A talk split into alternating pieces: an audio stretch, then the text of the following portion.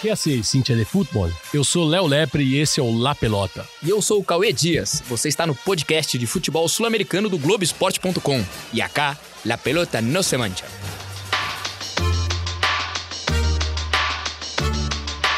Eu me equivoquei e paguei. Pero la pelota no, la pelota no se mancha. Abreu tiró.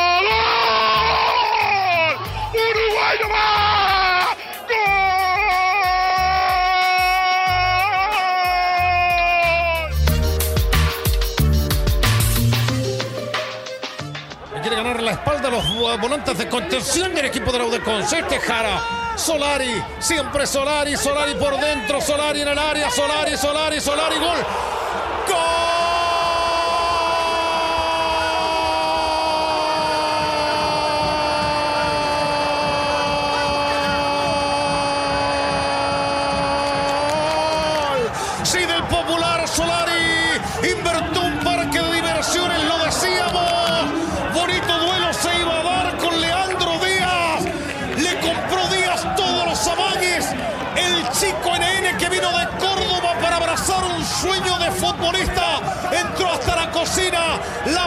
En la zona posterior de la U de Conce. Y cuando todos esperaban el centro, le metió abajo un bombazo para batir al.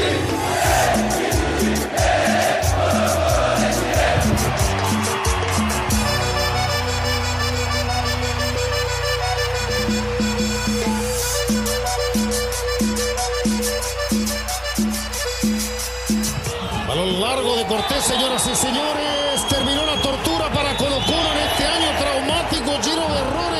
Desaciertos, de desprolijidades directivas. Se abrazan así como en el 91, pero no, no obtuvieron la Libertadores. Se abrazan como así el Colo Colo de Cruzeiro en la Recopa, pero no la ganaron. Se salvaron de bajar a la primera vez. En un año para el olvido se tendrán que ir muchos, se tendrán que ir muchos de civiles jugadores. Lo cierto es que en un partido muy caliente, muy trabado y de mucha angustia y tensión, Colo Colo le ganó exiguamente a la Universidad de Concepción por 1 a 0. Foi no sufoco, vitória magrinha, magrinha, só por 1 a 0 com gol de um jogador improvável, jovem argentino Pablo Solari, que curiosamente fez o seu primeiro jogo como profissional, não era nem levado em consideração lá no Tajeres de Córdoba, de onde ele surgiu, mas foi suficiente. O Colo-Colo venceu por 1 a 0 e todo o restante pouco importa, porque a vitória sobre a Universidade de Concepción no jogo que definiria quem seria o terceiro e último rebaixado da segunda divisão, antes já tinham caído diretamente Coquimbo Unido e Deportes Iquique, e com essa vitória o Cacique se mantém como único clube chileno a nunca perder a categoria nesses 87 anos de profissionalismo no Chile. A título de curiosidade, os dois principais rivais, né, a U de Chile foi rebaixada uma vez em 1988 e a Católica duas vezes em 55 e 73.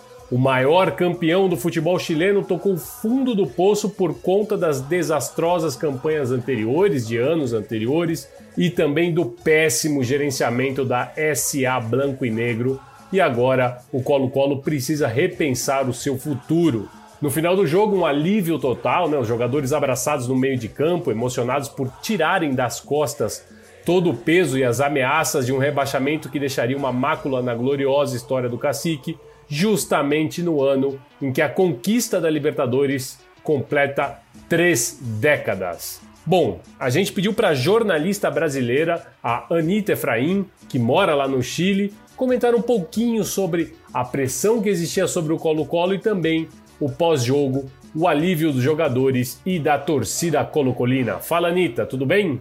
Oi, Léo. Oi para todos os ouvintes do La Pelota. É um prazer estar aqui com vocês para falar um pouco sobre a permanência sofrida do Colo-Colo na primeira divisão do Campeonato Chileno. Antes de comentar sobre a permanência em si, só queria explicar como funciona o campeonato. São 18 times, o 18º cai direto e o 16º e o 17º, então as piores campanhas além do que já foi rebaixado, tem um jogo em que eles disputam a vida para conseguir conseguir ficar na, na primeira divisão, não cair para a chamada Primeira B, que é a segunda divisão mesmo que esse nome faça muito pouco sentido. Bom, o Colo-Colo enfrentou a UDECONCE, como eles chamam aqui, que eles adoram dar apelido para os times, a Universidade de Concepción, e ganhou por 1 a 0 com um gol bastante improvável. Já já a gente fala sobre isso também. O gol do Solares que salvou o Colo-Colo, que ganhou pelo resultado mínimo. Foi um ano extremamente conturbado para o Colo-Colo, muitos problemas com a diretoria, é, passou muito tempo com o Alberto Rara como treinador e se via que não estava rendendo. E o Colo-Colo ficou muito tempo tentando resolver quem seria o seu novo treinador e quem acabou chegando foi o Gustavo Quinteiros, que inclusive era o treinador da Universidade Católica antes do Ariel Holan. Ele tinha ido pro, ele saiu da Católica para ir para o futebol chileno e em outubro ele voltou para o Chile para comandar o Colo-Colo e salvar o Colo-Colo dessa possível maior tragédia da história do clube. Porque o Colo-Colo é o maior time do Chile, sem nenhuma dúvida, o cacique, como se chama o Colo-Colo aqui, e nunca caiu para a primeira B. Então, toda a sua história, o Colo-Colo ficou na primeira divisão e é um grande orgulho para a torcida do Colo-Colo. Seria uma mancha muito grande na história. Então, assim, o sufoco até vai, dá para passar, mas cair de divisão seria algo muito ruim. Então tem, tem muitos conflitos entre a diretoria e o elenco. Já tem hoje, depois de se salvar, já tem uma chamada lista de dispensas com cerca de 15 jogadores. O plantel não está satisfeito com a diretoria e tudo isso, né? O, o trabalho que não foi bom do Rara, esses conflitos com a diretoria, levaram o Colo-Colo a uma situação de desespero. E aí, nessa quarta-feira, um o melhor para o torcedor aconteceu, mas de uma forma bastante improvável. Quem marcou o gol foi o Pablo Solari, que é um jogador de 19 anos que chegou em novembro de 2020 no Chile, vindo do Tacheres da, de Córdoba, né, da Argentina. Ele nunca tinha jogado uma partida profissional, ele é um ponta direita e foi ele quem, numa ótima jogada, marcou o único gol da partida. O sentimento do chileno, do torcedor chileno, foi simplesmente de alívio, de alívio de não ver o seu time passando por um momento histórico totalmente negativo. É, o Colo-Colo agradeceu muito e foi é, uma, um, um sentimento de muito obrigada ao povo colocolino por ter apoiado em todos esses momentos. Mas a questão também é o que aconteceu antes desse jogo, que a gente não pode esquecer também, que foi muito grave, que a Barra Brava, que é como se chama aqui no Chile, a torcida organizada, eles ameaçaram os, os jogadores do Colo-Colo, ficou uma situação de muita tensão e isso poderia ter atrapalhado ainda mais o ano, a temporada tão ruim do Colo-Colo. Mas agora o desespero acabou, como uma amiga colocolina me mandou, se acabou a pesadisca e agora é hora do Colo-Colo passar por uma reestruturação e levantar, sacudir a poeira e começar, recomeçar.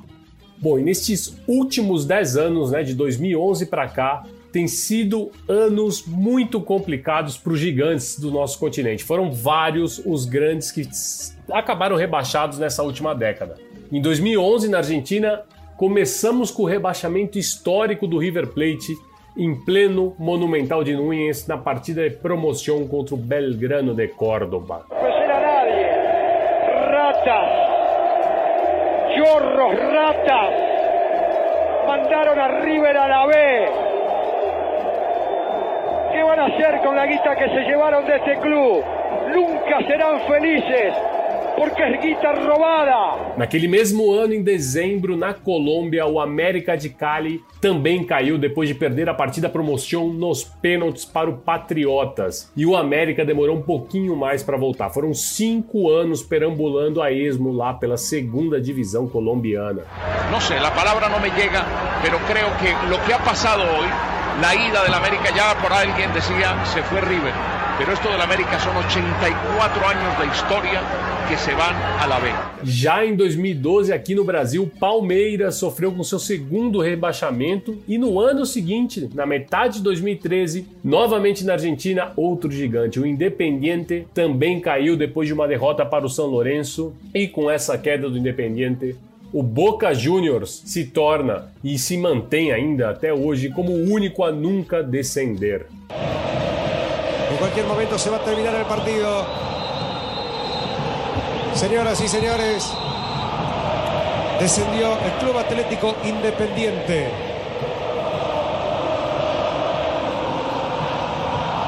Ganó San Lorenzo 1 a 0 el clásico. Unión Independiente já estão na primeira B nacional. Em 2016, quem caiu aqui no Brasil foi o Internacional e em 2019 o Cruzeiro, também aqui no Campeonato Brasileiro. E agora a queda mais recente de um gigante aconteceu no Peru. No ano passado, o Aliança Lima, com 120 anos de história, caiu e nessa temporada vai jogar a segunda divisão. Amigos de Gol Perú. Kevin Ortega dice que el partido ha terminado. En el Estadio Nacional no estuvieron a la altura de Alianza Lima. La próxima temporada Alianza Lima jugará en la Liga 2. Acaba de perder con Sport Huancayo 2 a 0. Bom, mas vamos deixar de lado um pouquinho esse tema de rebaixamento e aproveitar a participação da Anitta para perguntar para ela sobre as negociações entre Santos e o técnico argentino Ariel Holan, que acabou de ser campeão na Católica, tricampeão católico, o Holan só participou desse último título, um título que a Católica quase perde. Eu tenho algumas restrições ao nome do Holan neste momento para o Santos, não sei se é o, é o nome principal, a gente deixa é, se entorpecer muito pelo que foi a conquista do Independiente é, em, contra o Flamengo naquela Copa Sul-Americana. Eu não acho assim que foi todo ele um trabalho do Ariel Holan. O Ariel Holan costuma ter muito problema de vestiário, foi assim no Independente, acabou saindo meio brigado com todo mundo lá. Também teve problemas no Defensa e Justiça. Na Católica, o time patinou, parecia que ia perder o título para La Calera, mas no final das contas acabou sendo campeão. Mas vamos ver o que a Anitta tem para falar para gente sobre esse provável muito bem encaminhado acerto entre Santos e Ariel Holan. De volta para falar um pouco sobre o Ariel Holland, que agora já é oficialmente ex-treinador da Universidade Católica do Chile. A torcida dos os chamados cruzados, né? Eles aprovaram o trabalho feito pelo Ariel Holland aqui no Chile. Ele foi campeão do chileno, levando é, a equipe é um inédito tricampeonato e o grande trabalho dele foi com os jogadores vindos da base. A Universidade Católica é conhecida por ser uma equipe formadora e ele soube como usar esses talentos das categorias de base, colocando nos momentos certos, evitando colocar esses meninos no que a gente conhece como fogueira, né, no Brasil, e acabou tendo uma equipe bastante competitiva para o cenário chileno. Ele teve uma frustração grande na Libertadores quando não conseguiu passar da fase de grupos. O Inter e o Grêmio se classificaram e também tinha no grupo o América de Cali. E, e a Universidade Católica acabou caindo já, já na fase de grupos. E na Sul-Americana caiu para o Vélez nas quartas de final, mas isso não manchou o trabalho dele no Chile. Acho que vai sim deixar saudades. Os torcedores nas redes sociais se despedem dele com agradecimentos, frustrados, claro, porque gostariam que o treinador ficasse, já que o trabalho foi bom, mas se despedem com aquele sentimento de gratidão, dá para dizer assim. Pelas conversas que eu tive, teve sim uma decaída no trabalho dele. Ele passou todo o campeonato chileno lá nas cabeças, em primeiro lugar, mas teve um momento de queda, que foi justamente quando ele perdeu peças bem importantes do time, como o Kusevich, que foi para o Palmeiras, e o Pinares, que foi para o Grêmio. A gente vê que é comum que jogadores deixem o futebol chileno para irem para o futebol brasileiro, assim como o treinador deve confirmar que está fazendo, vindo para o Santos Futebol Clube do qual ele deve ser treinador, deve ser anunciado nos próximos dias. Então o trabalho né, foi satisfatório, o torcedor ficou feliz com o trabalho que o Roland fez aqui. Vamos ver se no Santos ele consegue ter esse mesmo desempenho trabalhando com os meninos da base. Valeu, Léo, e a todos os ouvintes, um beijo.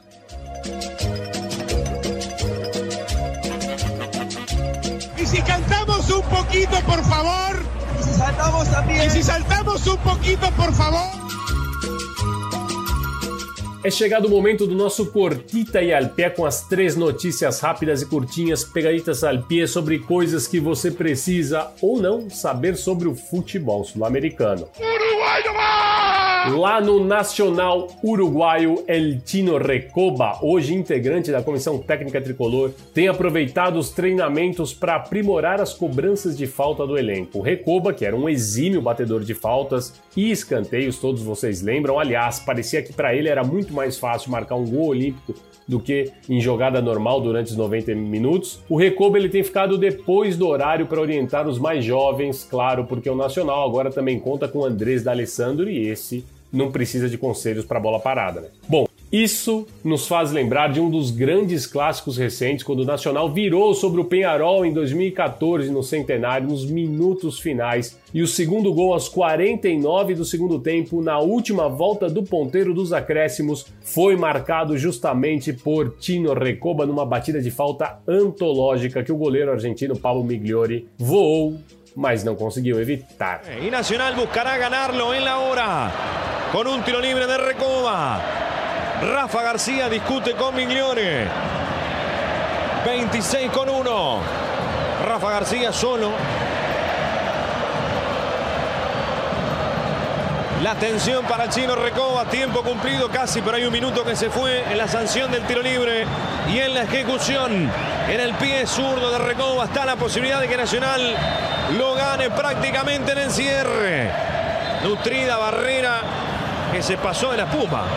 Tiene que ir más atrás. No le dieron bola a la Puma. Va a pitar Ferreira. Allá va Recoba. Golazo.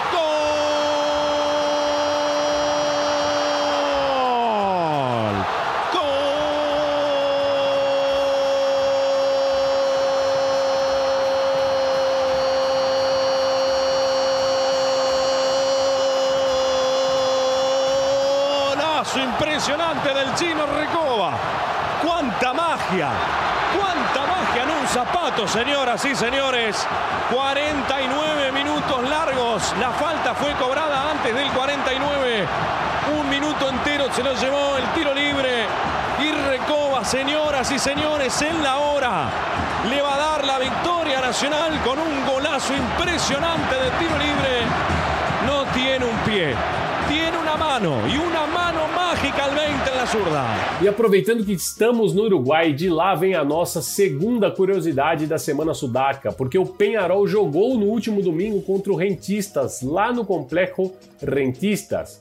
E os torcedores do Carboneiro deram um jeito de se fazerem presentes. Aproveitaram que, como na maioria dos estádios no paísito, a cante é humilde, de arquibancadas bem baixinhas, e colaram lá com dois caminhões. Colocaram faixas, trapos, camisetas e até alguns bumbos e os torcedores do Penharol acompanharam a vitória do clube por 1 a 0 de trás de um dos gols na rua que fica exatamente atrás desses de um dos gols em cima dos caminhões. Atrás do outro gol, alguns outros torcedores do Penharol também se fizeram presentes em carros particulares, tomando mate, enfim. Uruguai no mar. O campeonato paraguaio tá rolando, mas pode parar isso porque vários clubes tiveram surtos de Covid-19 em seus plantéis, o que levou a Associação Profissional de Futebol a puxar a orelha dos times e pedir que sigam rigorosamente os protocolos de segurança sanitária. Curioso porque foi no Paraguai, justamente, o primeiro país que interrompeu o futebol aqui no nosso continente no ano passado, logo é, imediatamente diante dos primeiros casos de coronavírus. No 12 de outubro, a estimativa é que 12 jogadores tenham sido infectados e mais dois membros da comissão técnica, mas o próprio treinador do time, o Pedro Saravia, admite que esse número pode ser ainda maior. O Libertar tem cinco casos confirmados e tem também mais um no Sol de América. A APF soltou um comunicado, abre aspas. A APF insta a todos os clubes e pessoas sujeitas ao protocolo a cumprir com os compromissos já assumidos, tanto de modo coletivo como de modo individual, para o retorno seguro do futebol paraguaio, para levar o certame da melhor maneira e finalizá-lo no dia 30 de maio, como está previsto, fecha aspas, para o comunicado da Associação Profissional de Futebol.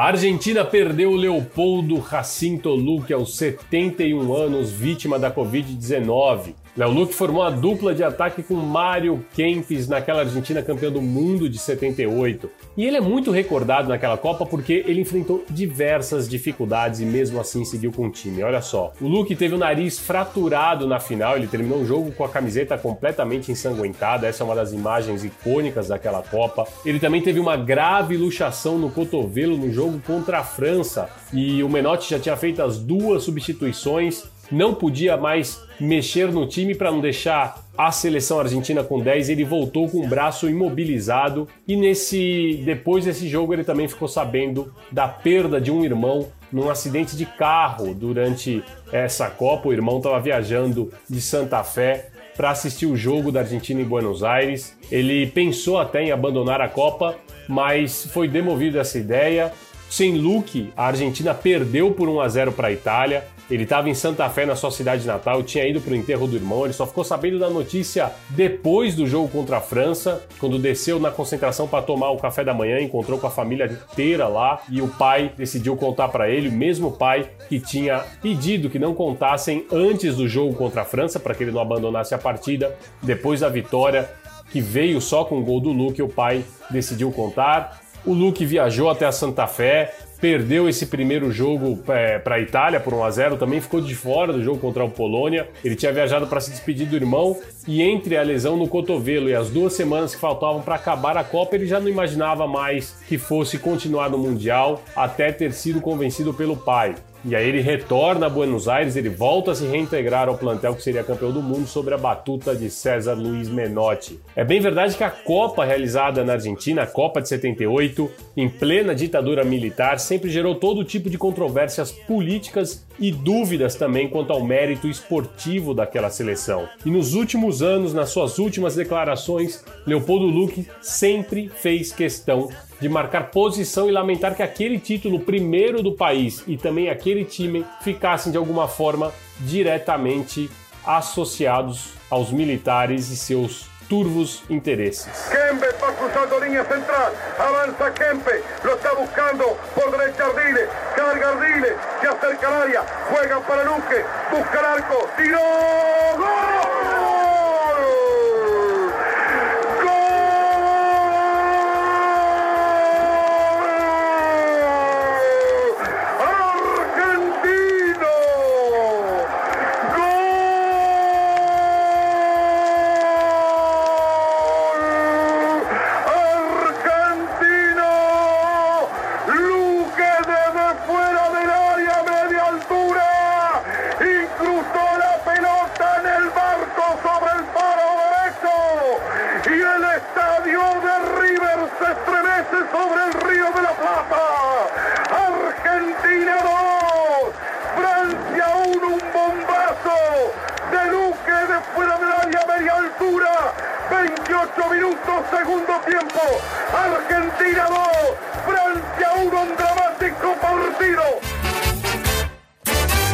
estão todos? Uh, bom, é um prazer de novo estar aqui. É, e hoje eu vou comentar sobre o falecimento, aos 71 anos, depois de uma batalha de várias semanas contra o Covid, de Leopoldo Jacinto Luque. Ele era um jogador polivalente, é, seu ecossistema original era a área do número 9, mas Luque saía dessa área de conforto para dar assistência aos seus colegas eh, em outras áreas do, do, gramado. E ele foi uma das estrelas da Copa do Mundo de 78, a Copa da qual a Argentina foi anfitriã. Ele teve dois momentos de repercussão eh, enorme, que foi eh, no jogo contra a França, no minuto 28 do segundo tempo, Oswaldo Ardiles passou a bola, Luque disparou um tiro com o pé direito que foi considerado fulminante e constituiu o 2 a 1 contra a seleção francesa. E isso se transformou na classificação automática para a segunda rodada. Já no jogo contra o Peru, ele foi autor do quarto gol, que permitia a Argentina ir para a final, passando por cima do Brasil, e depois foi autor do sexto gol. Luque sempre afirmou que não houve maracutaia alguma Com a seleção peruana, na contramão de todas as diversas teorias, e são muitas teorias, que indicam que a ditadura militar do general Jorge Rafael Videla fez eh, o possível, não esportivamente, mas financeiramente ou ameaçando, para chegar na final. Eh, durante muitos anos, eh, ele e seus colegas da seleção evitaram comentários sobre a ditadura ou diziam que não sabiam nada do desaparecimento de civis. No entanto, Luque e um pequeno grupo, pelo menos 30 anos depois, eh, se reuniu com as mães da Praça de Maio, no Estádio Monumental de Núñez, e prestou uma homenagem às pessoas mortas pelo regime militar. O, o, regime 78 era um ano de, de exaltação para a ditadura militar. A ditadura aproveitou, fez o possível para eh, poder eh, aumentar seu peso político, tudo isso utilizando o futebol. Num clássico exemplo de panis et circenses, de pão e circo, para poder reforçar o seu poder. E conseguiu, infelizmente. Naquele momento, o país já acumulava mais de 20 mil desaparecidos políticos. Seriam 30 mil até o final da ditadura. É, o país é, estava ofuscado é, pelos triunfos de seus jogadores é, e houve, naquele momento, infelizmente, uma aprovação em massa da ditadura por parte da população. O general Videla, o ditador, foi seis vezes aplaudido pela multidão em estádios repletos. É, as pessoas não estavam nem aí com gasto desvairado na organização da Copa. As denúncias dos exilados e dos parentes dos desaparecidos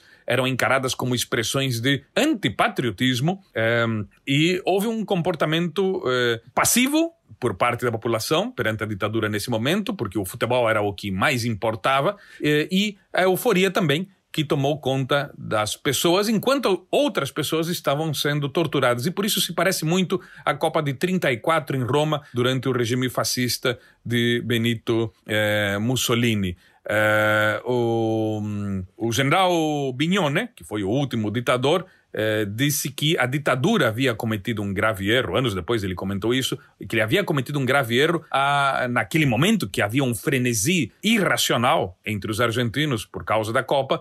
Ele dizia: se tivéssemos convocado eleições naquela hora, teríamos vencido. É, era um momento de. É, de exaltação é, do, do regime por causa, por questões meramente esportivas, porque na Argentina futebol e política e futebol e irracionalidade estão intensamente é, unidas. As pessoas que participaram daquilo, é, de forma direta ou indireta, da Copa, nas décadas posteriores tentaram se desculpar e não queriam ser rotuladas de colaboracionistas. Esse é o caso de César Luiz Menotti, o técnico, eh, que disse que eh, ele costuma afirmar que quando entra em um campo de futebol pensa só no que acontece ali e não associa isso à repressão de forma alguma. Eh, segundo Menotti, a luta contra a ditadura deveria ser feita em outro lugar e não dentro da seleção de futebol. É, mas um de seus jogadores, Oscar Ortiz, ele fez uma declaração uns 25 anos depois da Copa. Ele dizia que pensava de outra forma. Ele dizia que teria dado a Copa de presente em troca de não ter a ditadura. É, ele disse que não teve culpa é, disso, que ele jogava apenas um torneio de futebol, é, mas que lhe dói, lhe doía o fato que o povo saiu às ruas por um campeonato de futebol, mas não saiu à rua por coisas gravíssimas que estavam acontecendo na época durante o regime militar. E foi uma fonte também de dilemas morais, porque os exilados eh, no exterior, tanto no México, na França, em outros países, os argentinos que estavam exilados se dividiram em grupos com fortes brigas eh, entre aqueles que achavam que torcer a favor da seleção era torcer a favor da ditadura, por tabela, já que a ditadura era inevitavelmente favorecida com a vitória da seleção. E outro setor dizia que não, que esporte e política estão totalmente é, separadas, que não estavam misturadas e que torcer pela seleção não equivalia a respaldar os militares. É, havia esse, esse esse debate, porque o que tudo indicava, e que foi o que aconteceu, era que um triunfo da seleção ajudaria a ditadura a se perpetuar mais tempo no, no poder. Uh, as famílias dos desaparecidos também estavam divididas. Um, um, era o caso, por exemplo, de Hebe de Bonafine, a, a líder das Mães da Praça de Maio, eh, que confessava com muita dor que, enquanto torcia na cozinha para que a Argentina perdesse para a Holanda na final, seu próprio marido celebrava na sala cada gol. E o casal tinha um filho desaparecido cujo corpo não foi localizado até hoje. Estamos em 2021. E naquela madrugada, enquanto os argentinos começavam sua ressaca, após a vitória da seleção sobre a, a, seleção holandesa, uma jovem de nome Laura entrava em trabalho de parto e seu filho Guido nasceu poucas horas depois. Sua avó, durante décadas, não o viu. Ela é Estela de Carlotto, a líder das avós da Praça de Maio. Mas, finalmente, uns 30 anos depois, eh, o paradeiro de Guido eh, foi conhecido e ele, já adulto, reencontrou a sua avó. Ele havia sido um dos 500 bebês sequestrados durante a ditadura e são mais ou menos 150 que foram eh, recuperados. o escritor Pablo Jonto, que escreveu um livro sobre a, a, aquela tenebrosa Copa do Mundo, considera que Abre aspas. Seria um grande gesto devolver à FIFA a Copa de 78. Seria um gesto simbólico de uma sociedade que começa a entender que essas coisas não podem ocorrer nunca mais. Fecha aspas. Um, uh, eh, Para encerrar, eu recordo o depoimento que me deu Graciela D'Aleo, que é uma das sobreviventes do pior centro de detenção e tortura da última ditadura, a Escola de Mecânica da Armada, a ESMA, que está apenas a 10 quarteirões do Estádio Monumental de Nunes, onde foi a final da Copa. Os prisioneiros podiam ouvir os gritos de gol desde as suas celas. Uh, na, na ESMA estavam presas 5 mil pessoas, somente 140 sobreviveram. É, no dia da, da vitória, é, os oficiais entraram em sua cela e puxaram ela pelo braço, ela achava que ia ser assassinada, botaram ela dentro de um carro e os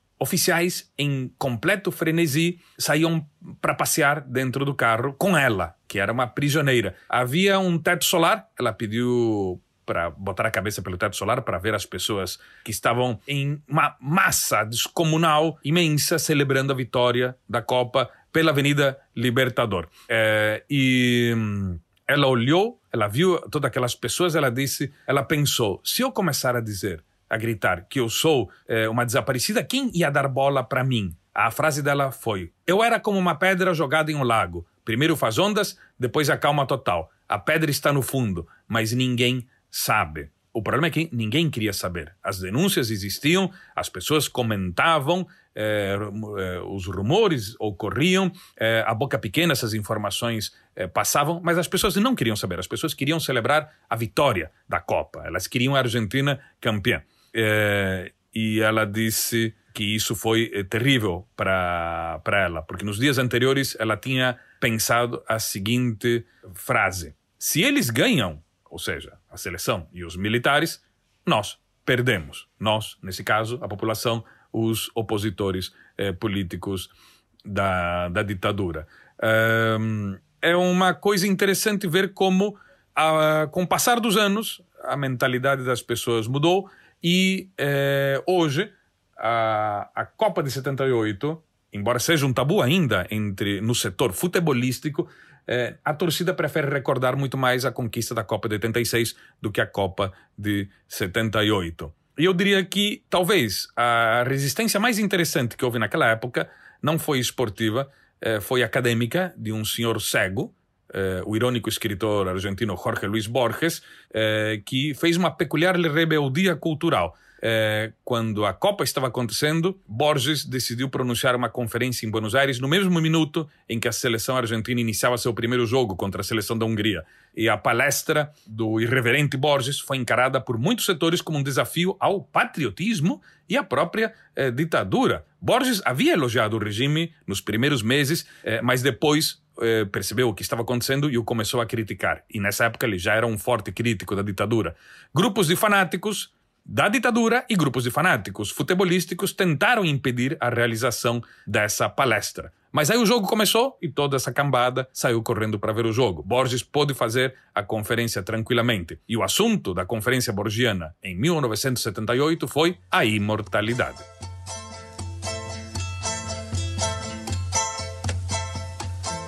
Gracias a la vida que me ha dado tanto, me dio dos luceros.